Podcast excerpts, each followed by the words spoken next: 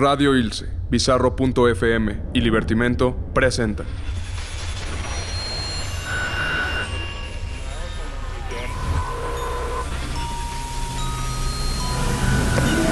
Psicofonías.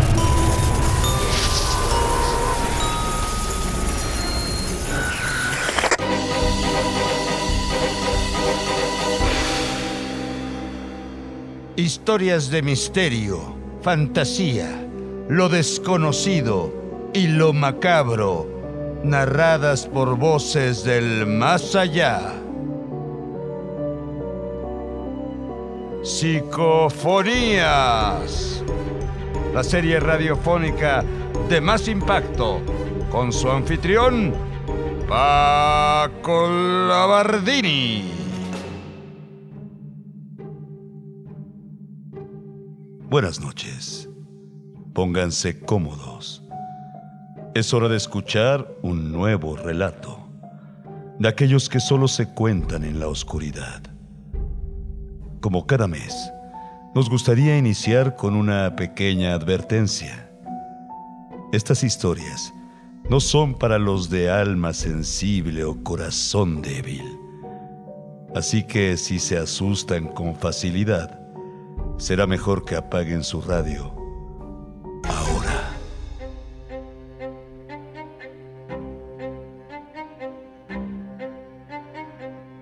La psicofonía de esta noche fue captada en una ciudad como cualquier otra, y en ella un joven común y corriente, David Faulkner, desea ganarse la vida como fotógrafo y pasar desapercibido en el intento.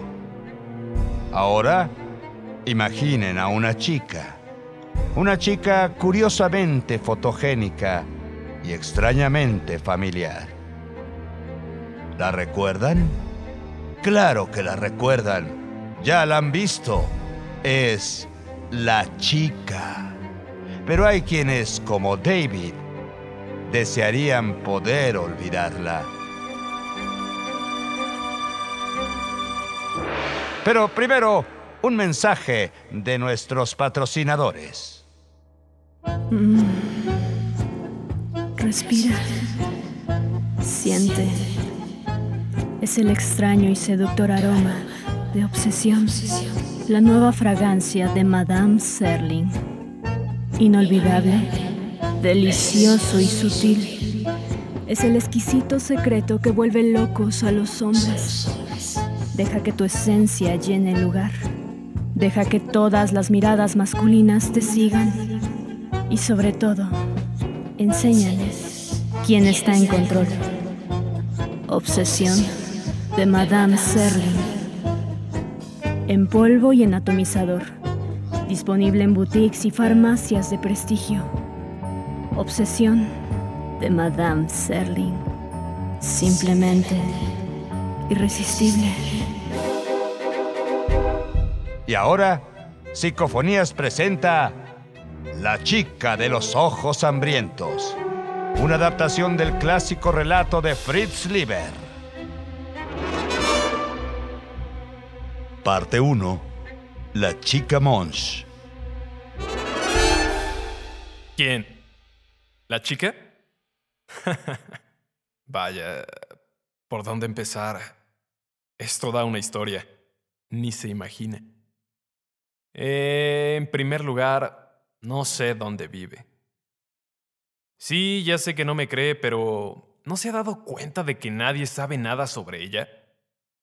Digo, todo el mundo la ha visto, tomándose un refresco, fumando cigarrillos, tomando baños de espuma. Pero nadie se ha tomado la molestia de buscarla o entrevistarla, ¿verdad? Dígame, si todo el país está obsesionado con ella, ¿por qué no han publicado su biografía o por qué no hacen una película de ella? ¿Por qué en el mundo de la publicidad o los negocios nadie sabe de dónde salió la chica, dónde vive, quién es o tan siquiera cómo se llama? Bueno, yo sé por qué. Y me aterra pensar en eso. No, no es que de pronto me haya dado un ataque de indignación ante los males de la publicidad y la obsesión nacional por las chicas guapas y seductoras. Eso sería absurdo por parte de un hombre de mi profesión, ¿no? Como sea, no podrá negar que existe algo de perverso en usar el sexo para vender de esa manera. Pero lo de la chica es diferente. No es el sexo lo que llama la atención. Lo suyo es algo maligno. Cree que estoy loco, ¿verdad? Yo sé que estamos a plena mitad del siglo XX y que parezco un idiota al hablar de vampiros o demonios, pero es la verdad. Esa chica me pone la piel de gallina y apenas soporto verla en las revistas. Supongo que podría localizarla, pero no quiero intentarlo. Nadie más la ha visto en persona, a excepción de algún fotógrafo que en este momento debe estar ganando millones y se la ha de vivir asustado y confundido cada minuto del día.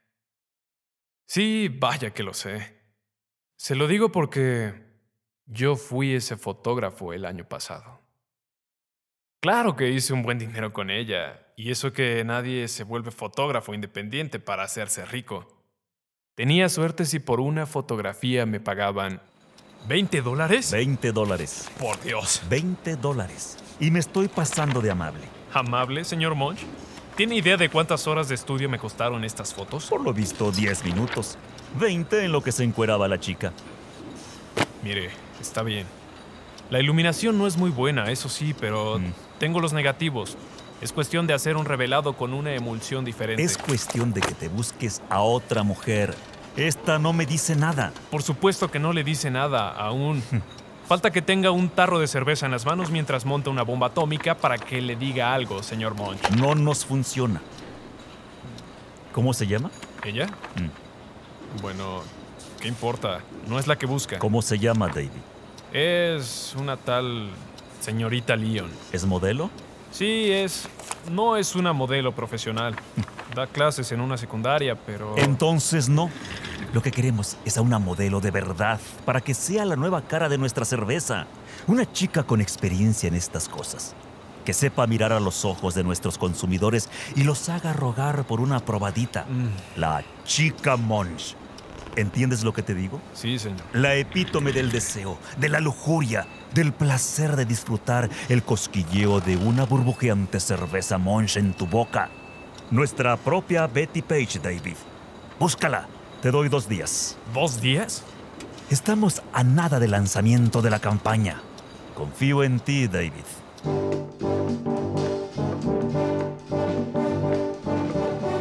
El negocio andaba mal.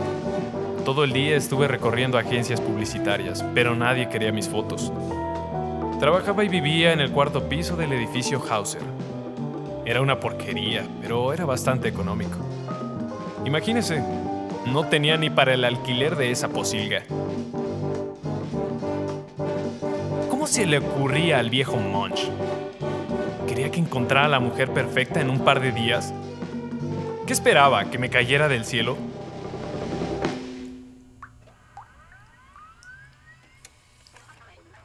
No, todavía no. Sí, apenas las estoy revelando. Son todas suyas si las quieren. No, eh, pero... ¿Qué pasó con los 200 que acordamos? Ustedes fijaron el precio, yo... Sí, lo entiendo. ¿Eh? Permítame un segundo. ¿Quién está ahí? ¡Ey! Bueno. Bueno. Carajo. ¿Quién está? Era ella. La chica. Fue la primera vez que la vi. No sé cómo demonios entró a mi estudio, pero ahí estaba. Traía un traje barato, no llevaba medias y sus brazos eran bastante flacos. ¿Se ha dado cuenta? Tiene unos brazos muy flacos. Aunque seguro ya nadie se fija en eso. ¿Cómo logró entrar aquí? Estaba abierto. ¿Qué? Necesita una modelo. Yo quiero ser modelo. ¿Usted quiere... ¿Se da cuenta? Estaba viviendo la fantasía de un millón de hombres. Estaba con la chica, a solas, en un edificio casi vacío a punto de anochecer. Aunque, en realidad, tenía miedo. Sí, el sexo puede dar miedo. Ese frío palpitar de tu corazón cuando estás solo con una chica y estás a punto de tocarla. Solo que esa vez no era el sexo lo que me aterraba. Era algo extraño. Algo distinto. ¿Quiere modelar, dice? Así es. Bueno, no creo que pueda ofrecerle algo en este momento. ¿Qué ha hecho hasta ahora? ¿Hasta ahora? Sí, hasta ahora. ¿Para qué agencias ha trabajado? ¿La Walter Thompson? ¿La Marsh Mason? Ninguna de ellas. ¿Qué hace entonces? ¿Es independiente? Tengo otros medios. Ah, sí. ¿Cómo cuáles? ¿Va buscando estudios profesionales hasta encontrarse uno con la cerradura abierta? Ok, dígame. ¿Qué sabe de tarifas? Horas de estudio, formas de pago, todo eso, ¿eh? Lo suficiente. Lo suficiente. A ver, usted no ha posado para un fotógrafo en toda su vida, ¿verdad? Algo así. Y cree que cualquiera puede ser modelo. Claro. Mire, un fotógrafo profesional se puede gastar hasta 12 rollos intentando que una mujer común y corriente se medio vea decente. ¿Cuántos cree que me vaya a gastar yo para que usted se vea atractiva? Creo que puedo hacerlo, David. Puedo trabajar como modelo. De acuerdo. No sé dónde consiguió mis datos ni qué le hayan dicho sobre mí, pero no contrato amateurs. Solo por esta ocasión voy a hacerle una prueba. ¿Le parece? Sí. Pero quiero que le quede bien claro. Si alguien llega a querer una foto suya, lo cual dudo mucho, le pagaré las tarifas normales por su tiempo y nada más. De lo contrario, no le pagaré ni un centavo. Por mí estupendo. Me empecé a sentir mareado. Me pregunté si había sido algo que comí o si había pasado demasiado tiempo en el cuarto oscuro inhalando químicos. Me sentía asustado, por más que trataba de ocultarlo. Póngase de perfil. Levante un poco la cara. Listo. ¿Es todo? Mm, bueno, vamos a intentar unas tomas con esto. Vaya detrás del biombo y póngaselo. ¡Ey! Detrás del biombo, dije. ¿No le importa? Debería. Dios mío. Le había dado una faja marca Lovely Belt. Pensé que no tenía nada que perder si hacía unas pruebas con ella. Aún con la chica colocándosela ante mis ojos, no se me ocurrió insinuármele. No tenía una mujer en mi vida en ese entonces, pero mm, había algo en ella. Una vaga y siniestra sensación que me impedía acercarme. Hágame el favor de vestirse y escribir sus datos aquí. Nombre, dirección y número de teléfono. Fui al cuarto oscuro. Ella se largó sin despedirse. Planeaba llevarme sus fotografías al día siguiente, cuando hiciera mi nueva ronda por los estudios. Y fue entonces que me di cuenta de qué era lo que me había mantenido inquieto toda la tarde. Al mirar las fotografías con detenimiento, observé por primera vez que algo había cobrado vida en el papel. Era su mirada. Eran sus ojos. Tenían un brillo, una expresividad única, me miraban un deseo sexual. Y no solo eso, sino algo más, algo distinto al sexo. No sé cómo describirlo, sus ojos lucían hambrientos.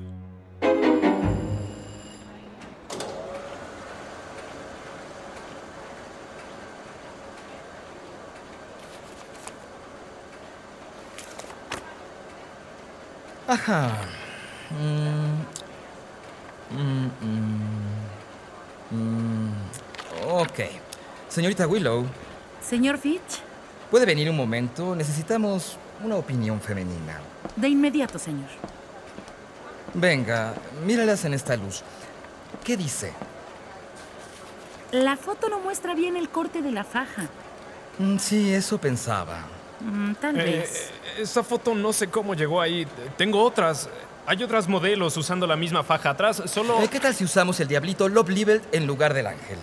El diablito le quedaría muy bien. Ortiz, Ortiz, ¿dónde está? Acérquese, quiero la reacción de un hombre casado. A ver. No lo va a creer. Wow. Es magnífica. ¿Quién es, eh? ¿Quién es, David? Es eh, una de mis modelos. Es perfecta. ¿Dónde la escondías? Es nueva. La contraté hace unos días. Pues no hay más. Señorita Willow, entréguele a David un contrato para la campaña del trimestre. Enseguida. ¿Suerte de principiantes? ¿Una coincidencia? Entiéndame, aún no había logrado comprender las posibilidades comerciales que tenía la chica y esa mirada de la que le hablé. Bueno, en Lovely Belt siempre han sido impresionables. O eso pensaba hasta que llegué a Piscinas y Juegos Buford, donde Armando da Costa no necesitó la opinión de un hombre casado. Hombre, qué nalgas. Pinches fotógrafos, qué suerte tienen. ¿En verdad era para tanto? Sé que hoy en día suena como un idiota diciendo esto, ya que todos están obsesionados con ella. Pero en ese entonces, no creí que mis clientes fueran a reaccionar de esa manera. Tiene un tipo de malta especial con dextrina. Es la Monch Oscura, la más robusta de todas. Tiene el doble de lúpulo para equilibrar lo dulce de la malta. No me diga. Retención de marca. Esta línea de productos y la chica son nuestra puerta al éxito. Sí, mire, hablando de eso, Ah, ya era hora. ¿Qué me traes? ¿me puede dar otra semana? ¿Otra semana? Trae esas fotos acá. Señor Monch, ¿Qué tan difícil es encontrar a una? Es ella. ¿Ella? La foto es una mierda, pero la chica. La chica Monch. ¿Sí? Felicidades, David. La encontraste. Muy buen trabajo. Tráela a la fábrica mañana en la mañana y ven con tu equipo. Le sacaremos las fotos aquí. Quiero intentar unas cosas. A ver si podemos ponerla junto a los barriles. Ay, me quita esa cara. Tómate una cerveza. ¿Qué le puedo decir? Me fui corriendo al estudio a toda prisa en busca de la tarjeta donde le había pedido que anotara su nombre y dirección. Y vi que estaba vacía.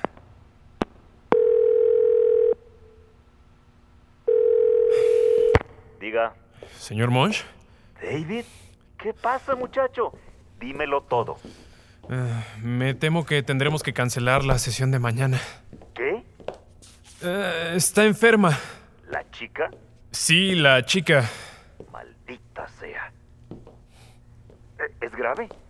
¿Está en el hospital? No, no. No, no, no, no, no. No es nada serio. Ah. Bueno, pues tráetela mañana. Eh, no, no creo que pueda. Es que. Oye, ¿me quieres ver la cara o qué? ¿Eh? Sí existe la chica, ¿verdad? Pues claro que sí. ¿Cómo cree que.? Bueno, es que no sé. De no haber sido por tu pésima fotografía, habría jurado que era una modelo de Nueva York. Bueno, mira, tráela aquí mañana por la mañana. ¿Entendiste? Lo intentaré. Nada de que lo intentaré. Tráela.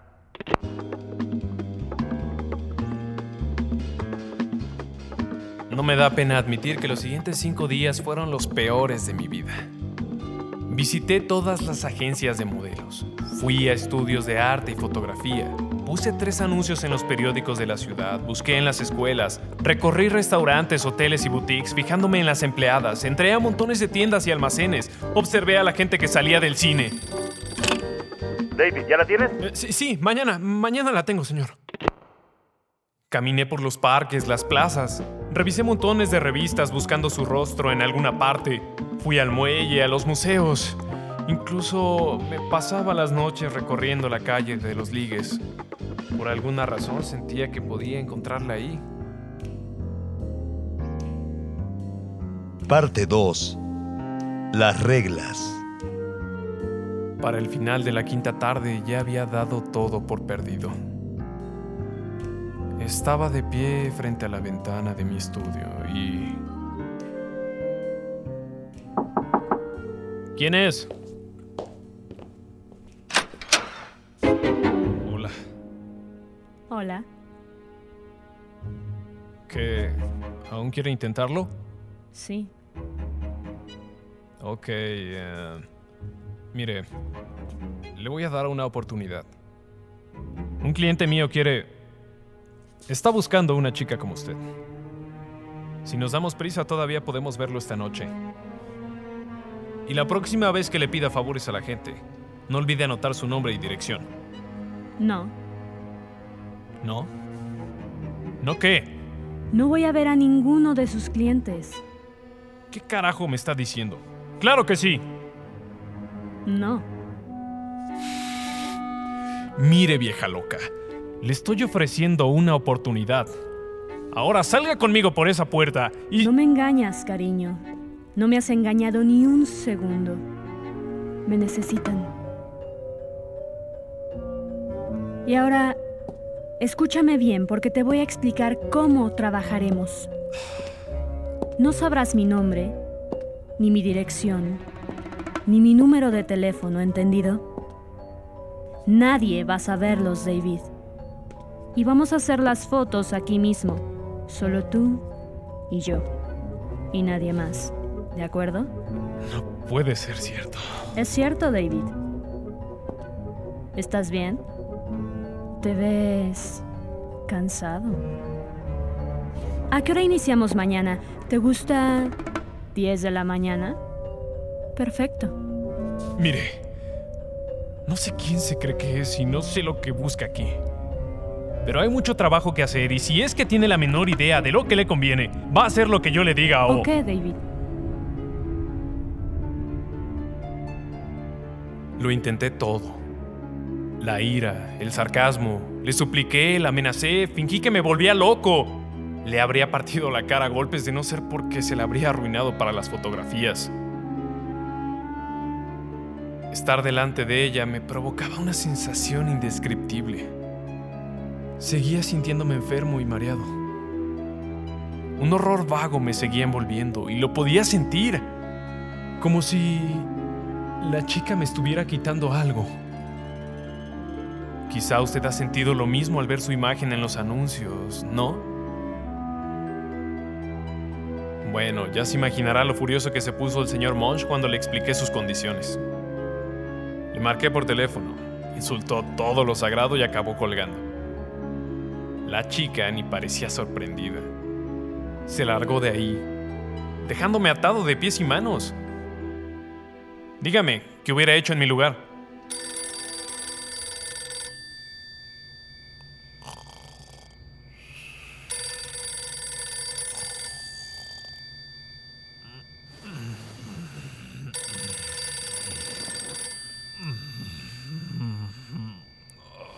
No puede ser. No puede ser. Diga, David, señor, eh, señor no Monch. sé de qué manicomio sacaste a esa mujer, pero la necesitamos. Puede quedarse en tu estudio. Ven mañana temprano a la fábrica. Voy a intentar meterte en la cabeza la forma en que quiero esas fotos. ¿Me oíste? Sí, señor. Sí, señor, ahí estaré.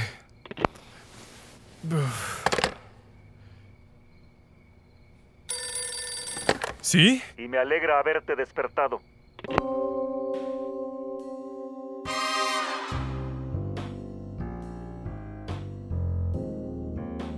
Todo salió de maravilla después de eso. El señor Fitch y Armando da Costa también acabaron cediendo a sus absurdas condiciones. La chica llegó al estudio a las 10 en punto y debo aceptar que hizo un trabajo excelente. Hicimos las fotos de Monch y se probó el diablito Lovely Belt, o la zorra Lovely Belt, o no sé cuál maldito Lovely Belt acabamos usando. Nunca se cansaba. Me dejaba repetir las fotos y... Dios, no tenía pena de nada.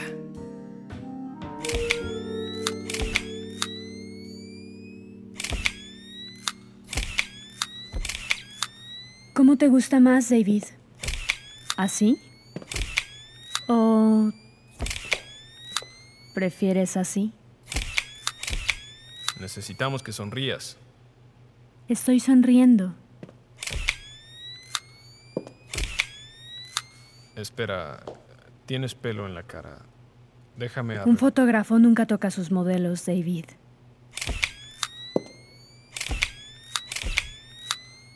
Oye, a lo mucho son 25 dólares la hora y a veces pago tarde. El dinero no es importante. ¿Ah, no? Olvidé decirte algo. ¿Qué? Nunca trates de seguirme, ¿ok? Ok.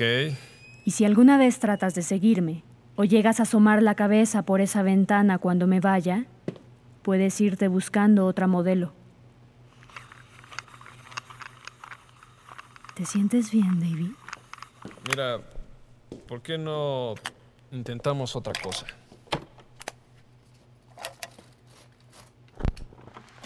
Bien. Vamos a ver. ¿Qué estás escondiendo, eh?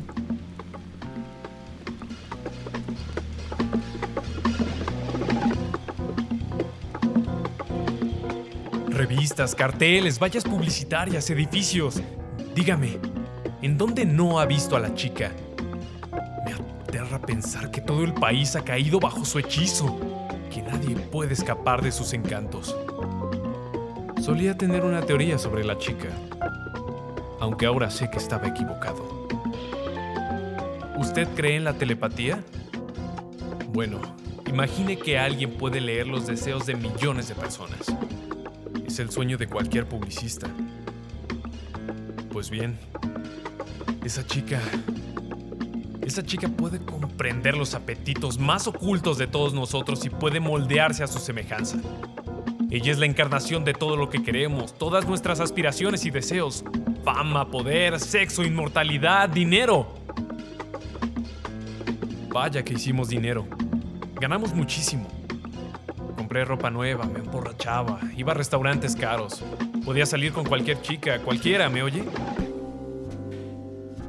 Y naturalmente, después de un par de meses intenté probar suerte con ella.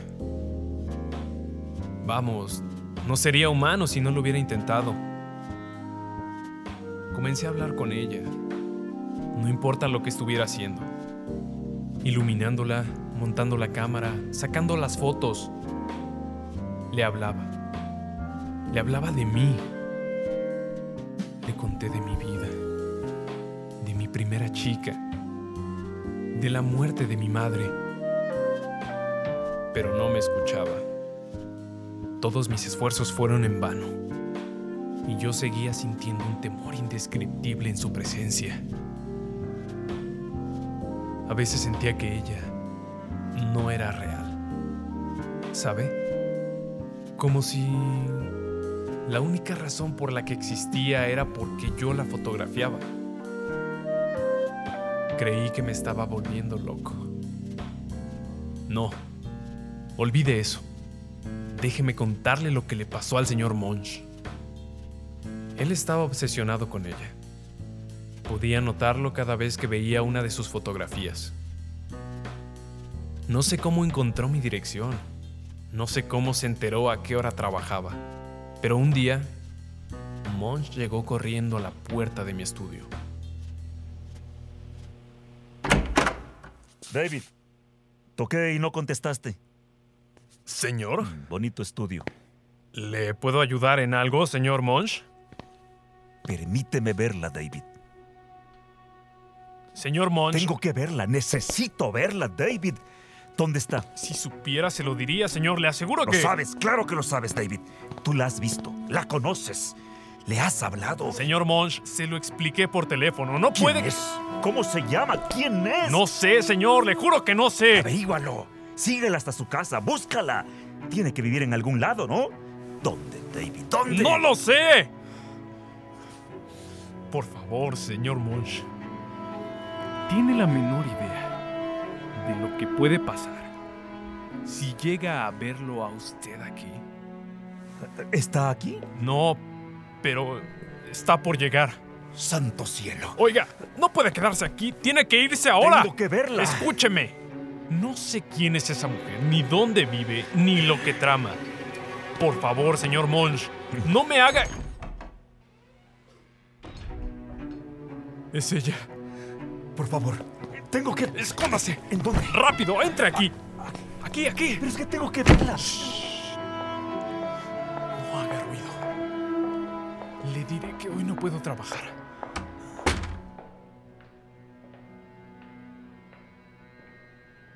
¡David! ¡Saca a ese imbécil de ahí! Voy a subir al siguiente piso. Y si ese gordo asqueroso no se larga a la calle ahora mismo, la única foto que tendrá será de mi cara vomitando su cerveza.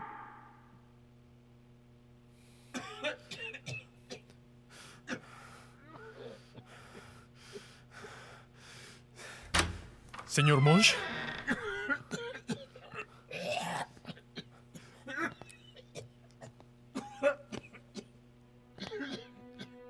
No me volteó a ver. Se veía muy pálido. Solo abandonó el edificio. La tarde avanzó como cualquier otra. Al caer la noche, solo estaba seguro de una cosa. Por fin habíamos conseguido un contrato publicitario a nivel nacional. Recibí una llamada de la mismísima Rosemary Serling, de perfumes y fragancias Madame Serling. A la mañana siguiente, fui a firmar los contratos. Parte 3. El envenenador misterioso. Es un honor hacerlo parte de nuestros proveedores publicitarios, señor Faulkner. El honor es mío, señorita Serling. Aún no puedo creer que esto me esté ocurriendo a mí. Ni lo mencione. Sabe, es esa chica suya. Nadie puede apartar la vista de ella. Es increíble. Falleció la noche de ayer. Un momento. Fue encontrado muerto en la entrada de la estación del metro del parque Artley. Harry Monch es la quinta víctima de lo que la prensa ha llamado el envenenador misterioso a falta de pruebas de la identidad del asesino. Oh Dios. Él era uno de mis clientes. Según informes de la policía, el cuerpo del señor Monch no presentaba heridas visibles o signo alguno de violencia. Por su historial médico, también se ha descartado un ataque al corazón. Tal vez fue el hígado. Las autoridades insisten en que se abra un caso para investigar esta ola de homicidios que, según los expertos, son muertes accidentales. Sin embargo, 82% de nuestros encuestados afirman que estos fallecimientos son obra de un asesino en serio. La recomendación que les hace este locutor es cierren puertas y ventanas.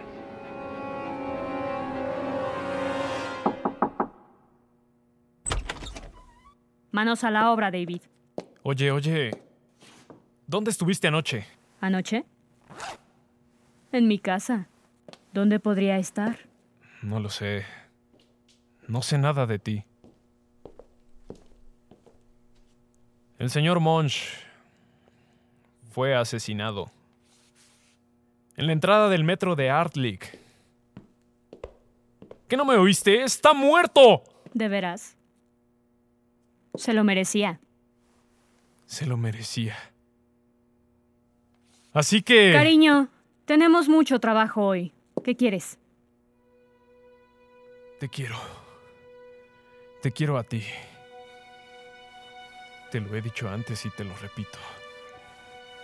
Te necesito. Estamos en horas de trabajo. ¿Podemos empezar? ¿Qué vas a hacer esta noche? Las reglas siguen en pie. A trabajar, David.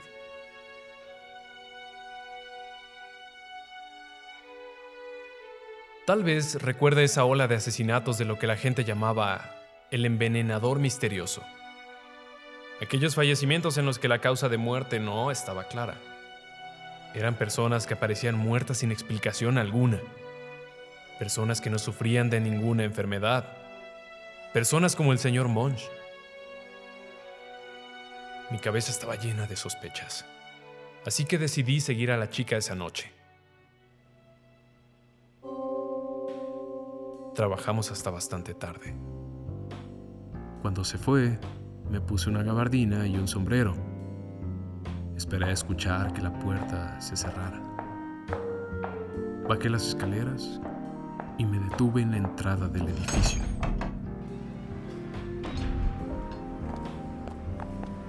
Ahí estaba ella, caminando rumbo al parque. Cuando se alejó lo suficiente, empecé a seguirla por el otro lado de la calle.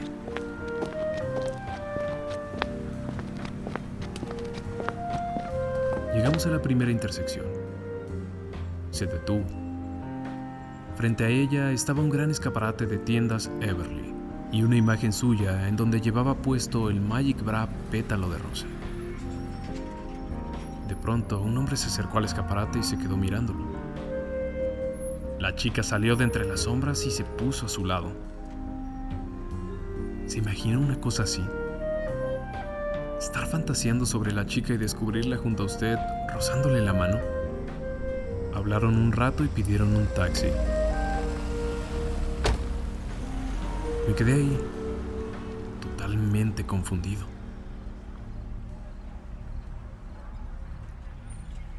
¿Qué había detrás de todo eso? Quizá lo del viejo Monch había sido una coincidencia, nada más. O quizá no. Obviamente no. No me importaba. A esas alturas nada me importaba. Seguramente ella sabía que la había seguido y esa era su forma de desilusionarme. Al día siguiente, volví a probar suerte. Me despediría de todo. Tenía que arriesgarme.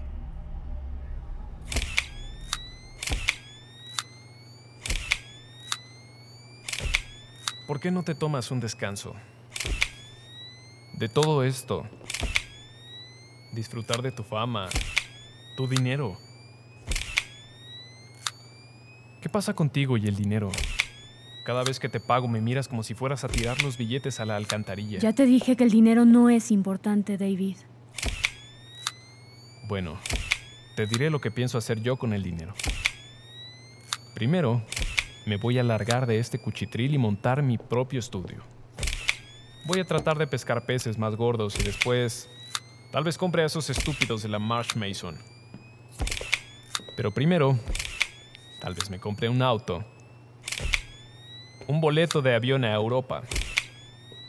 ¿Qué opinas de eso, eh? No puedo hacerlo sin ti. Por favor. Me estoy volviendo loco. Te necesito. Y tú me necesitas a mí. ¿Estás seguro de eso, David? Yo te he dado todo lo que tienes. Pero quiero más. Aún no, David. Aún no.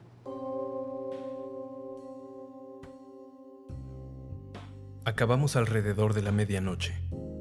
Le pagué el trabajo de ese día, me miró con desprecio y nos despedimos. Volví a esperar a que saliera del edificio. Me asomé por la ventana y vi que se dirigía a la avenida principal. Bajé por las escaleras y me detuve unos instantes en la banqueta. La chica avanzaba a paso lento y decidí que esta vez la alcanzaría. Caminé detrás de ella, procurando mantenerme a una distancia razonable.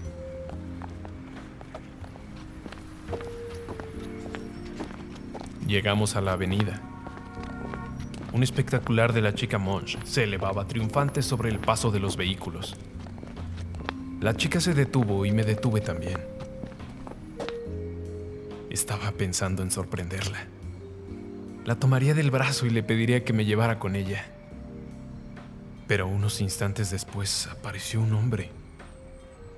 Se veía joven, aproximadamente de mi edad. Todo me daba vueltas. Como hizo con el sujeto de la noche anterior, intercambiaron unas palabras y comenzaron a caminar juntos.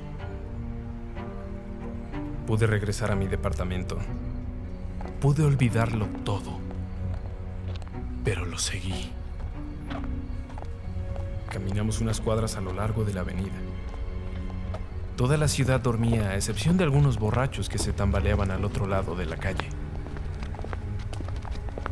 Al cabo de un rato dieron la vuelta en un callejón junto al Cine Imperio.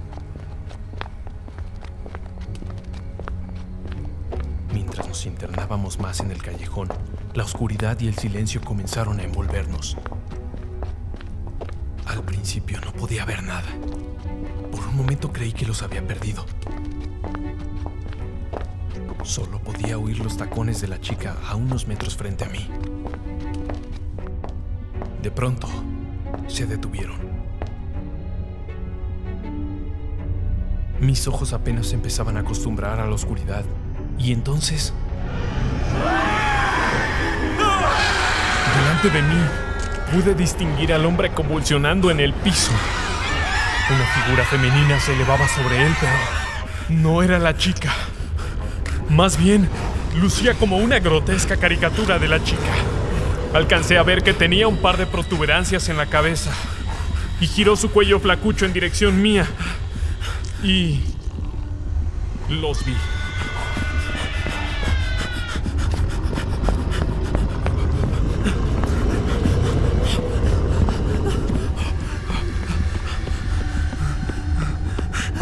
Calles como un psicópata. No me atreví a voltear atrás. Temía volver a verlos.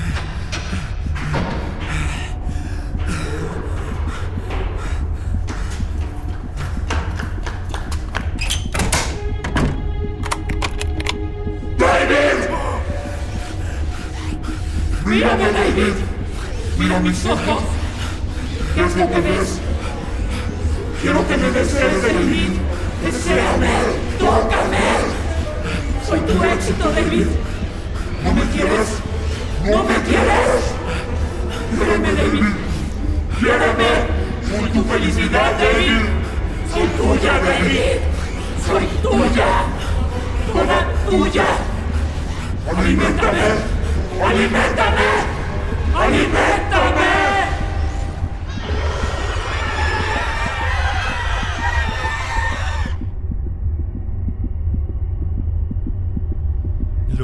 Del edificio y refugiarme en un hotel.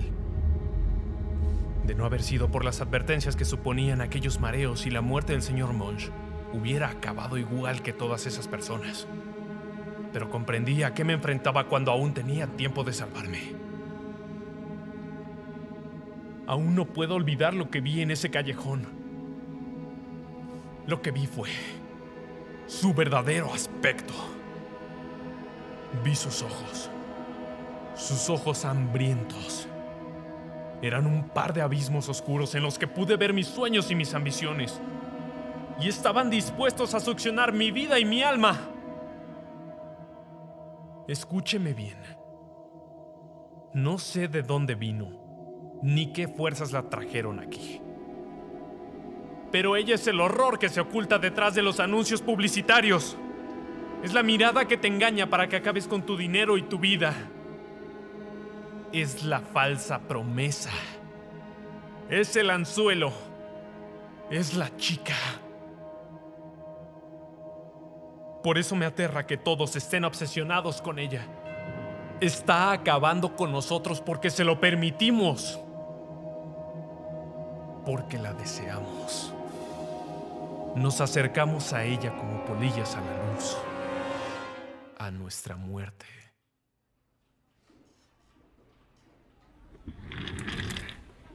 Mmm, interesante. Bueno, después de escuchar su historia, me parece que no hay duda alguna. La chica es justo lo que necesitamos para nuestra campaña. ¿Estás seguro? Por supuesto. Si puede hacer que todo el país se rinda ante ella en fotografías, imagínese lo que puede hacer en televisión. Podemos buscar a alguien más. Eh, Ni se imagina lo que... La buscará a ella o perderá este contrato. No lo olvide, es una campaña a nivel mundial. Pronto la veremos anunciando relojes suizos, perfumes franceses, coches alemanes, whiskies escoceses. Pero... eh, eh. De acuerdo. La buscaré. Aunque no sé en dónde pueda estar a... Ahora.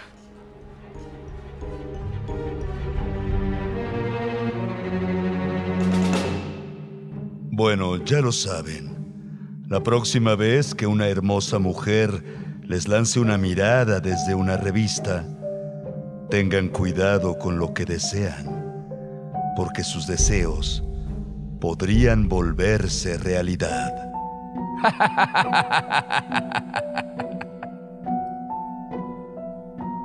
Escucharon La chica de los ojos hambrientos, una adaptación radiofónica del clásico relato de Fritz Lieber, traído hasta ustedes gracias a...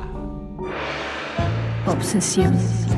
La nueva fragancia de Madame Serling. El secreto de la seducción. Obsesión de Madame Serling. Simplemente irresistible.